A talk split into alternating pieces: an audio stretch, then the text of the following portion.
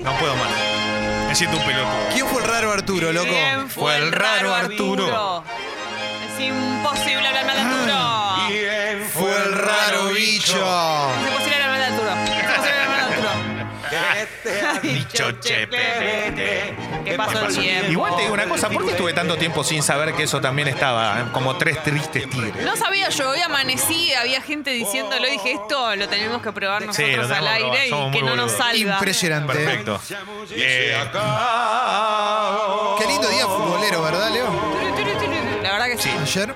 vamos a. Ayer, muy loco esto, ¿Qué porque pasó? hablamos. Que gente gritando, mis vecinos todos gritando. ¿De qué? No sé, había gente viendo fútbol y gritando. ¿A la noche o a la tarde? A la noche. Y gol, gol de Vélez vez. Ah, lo de. Vélez, claro. Claro, porque el gol de Vélez fue en el último instante. Ayer hubo Copa Sudamericana y Vélez perdía con el Aucas de Ecuador 2 a 0. Y en el último minuto, no, es insólito. Estaba, ya estaba muerto Vélez. Le hacen un penal eh, in- increíble, porque realmente era un penal que no lo podías hacer. Todo mal le salió al Aucas. Y eh, Tiago Almada, el chico de Vélez, terminó haciéndolo. Lo bueno fue que como terminó el partido, Heinze dijo: Esta victoria es de los jugadores. Hice todo para perderlo desde el banco. Sí, tenés razón, Heinze. Hiciste todo mal. Bueno, qué, qué honesto, loco. Sí, sí, igual viene haciendo todo mal en los últimos. serio? Sí, sí, está, está un desastre este año Heinze, pero ya va a mejorar, ¿eh? Y la verdad es que hay una realidad también. Eh, es difícil a veces mantener el nivel. Venía muy bien Vélez y a veces cuesta. Yo creo que capaz este es un empujoncito para que se recupere, pero la, la verdad es que ayer se gritó mucho el gol. Estaba, mm, había una imagen muy linda de un chico abrazándose con su padre, llorando. Eh, la familia Maya, ¿eh? de Fede Maya, productor, así que le mando un abrazo grande. Laburo con él también y que y es muy lindo ver ahí a, a los hinchas de Vélez contentos. Pero, Para, Heinze no es un técnico con buena proyección. sí, obvio, tiene mucha chapa. Lo que pasa es que está muy loco, Heinze. Claro. Muy loco, y no lo digo en el mal sentido, lo digo, pero es así, es un personaje muy particular. Eh, ¿Le tenés- dicen el loco a él? eh, no, No. el gringo. Al gringo. Por Heinze, pero la verdad es que es querido igual más allá de esta situación, pero no viene bien Vélez este año. Tiene que mejorar algunas cositas. Lo de ayer puede ser un empujón. Eh, hoy juega Huracán por Copa Libertad, eh, por eh, Copa Sudamericana también. Perdió 3 a 0 en Medellín, en Medellín con Atlético Nacional. Y ayer Atlético Tucumán jugaba con el DIM, otra vez esperando por Copa Libertadores tratar de acceder a la fase de grupos, donde está Boca en ese grupo. Perdió 1 a 0 como visitante. No es malo el resultado, tiene que enfrentarlo todavía en Tucumán la vuelta. Si le gana y pasa, clasifica a la fase de grupo de Copa Libertadores el equipo del ruso Zielinski. Ayer a la tarde, eh, en la Argentina, la noche de Europa, en el Wanda Metropolitano, el estadio del Atlético de Madrid, jugaba el Atleti contra el poderosísimo Liverpool de Jurgen Klopp. Ayer contábamos esto de que Simeone no le estaba yendo demasiado bien y que estaba siendo cuestionado también porque había tenido la billetera, el dinero para poder incorporar jugadores de, valor elevado y todo, y la verdad que todavía no había dado la cara. Está cuarto, quinto en la liga, no tiene un buen presente, en la Champions estaban esperando que llegue octavo de final y tenía que dar la cara ante el mejor equipo del mundo. ¿Y qué pasó? Encontró un gol enseguida, gol de Saúl Níguez, que siempre hace gol en partidos importantes, y después la bancó. La bancó porque la pelota la tenía el Liverpool, lo atacaba, pero tampoco le llegaba. No era que Oblak. Era, no, no, no tuvo tantas situaciones, nada. Fue un equipo muy controlado, no pudo desarrollar su fútbol y obviamente Simeone vuelve a sacar esa, esa chapa de técnico que está para cosas importantes, que ya lo ha demostrado. Ya dijimos, es el técnico mejor pago del mundo en cuanto a salario. Después, obviamente, que alrededor de eso hay técnicos que generan un montón más, pero eh, Jurgen Klopp habla seguido con Simeone. ¿Qué es lo que hacen? Se mandan mensajes. Se mandan mensajes eh, por teléfono de, de, che, te felicito por esto, la verdad que muy, muy bueno esto, muy bueno aquello.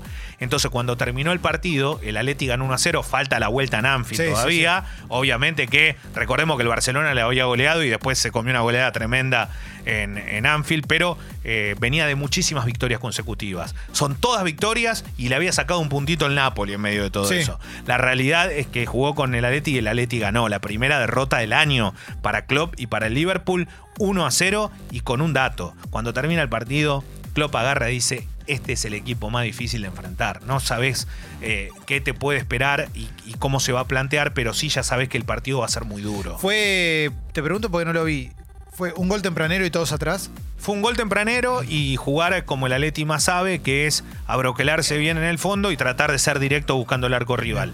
La verdad que el Liverpool es un equipo que por más que vos te defiendas, en un momento te, te- te- te entra de alguna forma. Exacto. La realidad es que eh, se paró muy bien el Atlético. Eh, tuvo momentos eh, de, de- A ver, tuvo momentos de tal vez un poco de inestabilidad en la cancha porque se notaba que el, el Liverpool iba al frente, pero nunca fue un equipo voraz el Liverpool. No lo dejó. No lo dejó. Va muy bien por Bueno, afuera todo, bien, no lo dejó. Pero bueno, ahora falta la vuelta. Eh, el tema igual que este es un partido importante y la gente estaba muy feliz. Se festejó mucho. Porque vos decís 1 a 0, no es lo mismo que 5 a 0. Pero 1 a 0 a este Liverpool. Es eh, un montón. Quedás en el, en el cuadrito. Es un montonazo. Hoy, bueno, ayer también jugó el Borussia Dortmund con el PSG y este chico del cual ayer hablábamos, Erling Haaland, el noruego, no deja de sorprender al mundo. Tiene 19, o- 19 años, 10 goles en esta Champions. Eh, la verdad es que es la primera vez que jugaba con la del Dortmund en octavo de final, en este caso. Hizo dos goles en el primer partido ya de zona de, de- de clasificación para cuartos. Lo primero que hay que decir es que em, el primer gol fue gol de goleador, el segundo fue gol de crack. Letal. Exacto. Le da la pelota, la pone. La Listo. agarró y como la agarró, sacudió de afuera del área Navas, que es uno de los arqueros que mejor eh, salto tiene, que es un arquero de pelotas imposible, pasó un metro de la pelota. O sea, ni, ni siquiera llegó a reaccionar y eso que fue desde afuera del área. Y después lo que está recorriendo el mundo ahora es la velocidad que tomó en una jugada donde él la recupera desde su arco con un cabezazo y sale corriendo y termina en el área.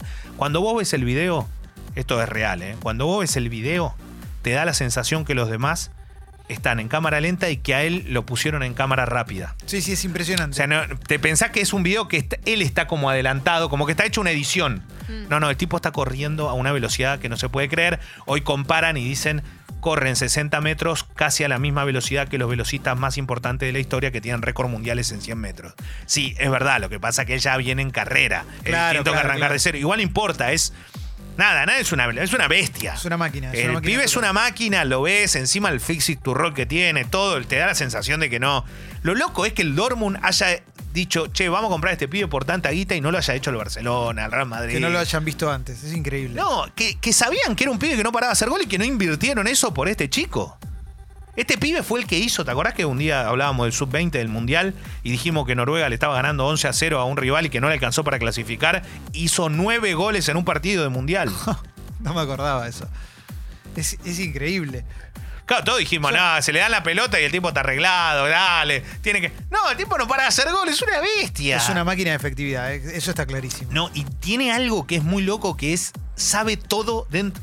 Eso es lo que a mí me llama la atención. Yo me fijo mucho en los movimientos. Eh, hay un gol que hace poco en el Dortmund y para mí es uno de los mejores movimientos que viene el año de él pasando entre dos centrales y cuando va a venir la pelota se acomoda y como si fuese un jugador de básquet lo, lo driblea sin pelota y espera recibirla y termina convirtiendo. Eh, tácticamente es excelente y tiene, es muy chico. Es un pibe evidentemente que es muy inteligente, aparte de un fenómeno físicamente. Eh, así que nada, estamos en presencia de lo que está llamado a ser el mejor jugador para lo que viene. Tiene 19 años y es una fiera ahora. Ya pensamos en Mbappé y parece que nos queda viejo. Y Mbappé estaba ayer en Y cancha. ayer hizo una jugada increíble, Claro. Mbappé. Sí, y Mbappé sí. tiene también 20 años. O sea, no, no. Estamos ante, an- ante- Creo que ayer se enfrentaron y falta el partido de vuelta. Ganó 2 a 1 el Dortmund. Eh, dos de los mejores eh, proyectos que obviamente hay y realidades también, ¿no? Mbappé ya fue campeón del mundo. Pero este pibe da la sensación. Juega en Noruega, no juega en Francia como juega Mbappé. Siempre digo lo mismo. Pensemos que Messi jugaba en el Barcelona. O sea, Sí, arrancó sí. en el Barcelona, pidió el cambio y, y- y se puso al lado de Ronaldinho. Yo entiendo que es Messi, es todo lo que vimos, es insuperable porque nadie puede imaginar que un jugador pueda volver a hacer eso. También hay que entender el contexto. El tipo estaba en un equipo que era, era la frutilla del postre. Acá vamos a ver qué es lo que puede hacer este chico Haaland. Eh, nada, hay un montón de información, obviamente. Después, cualquier cosa, tenemos algunas cositas más porque me, me quedó largo. Pero es imposible qué cosa, Leo.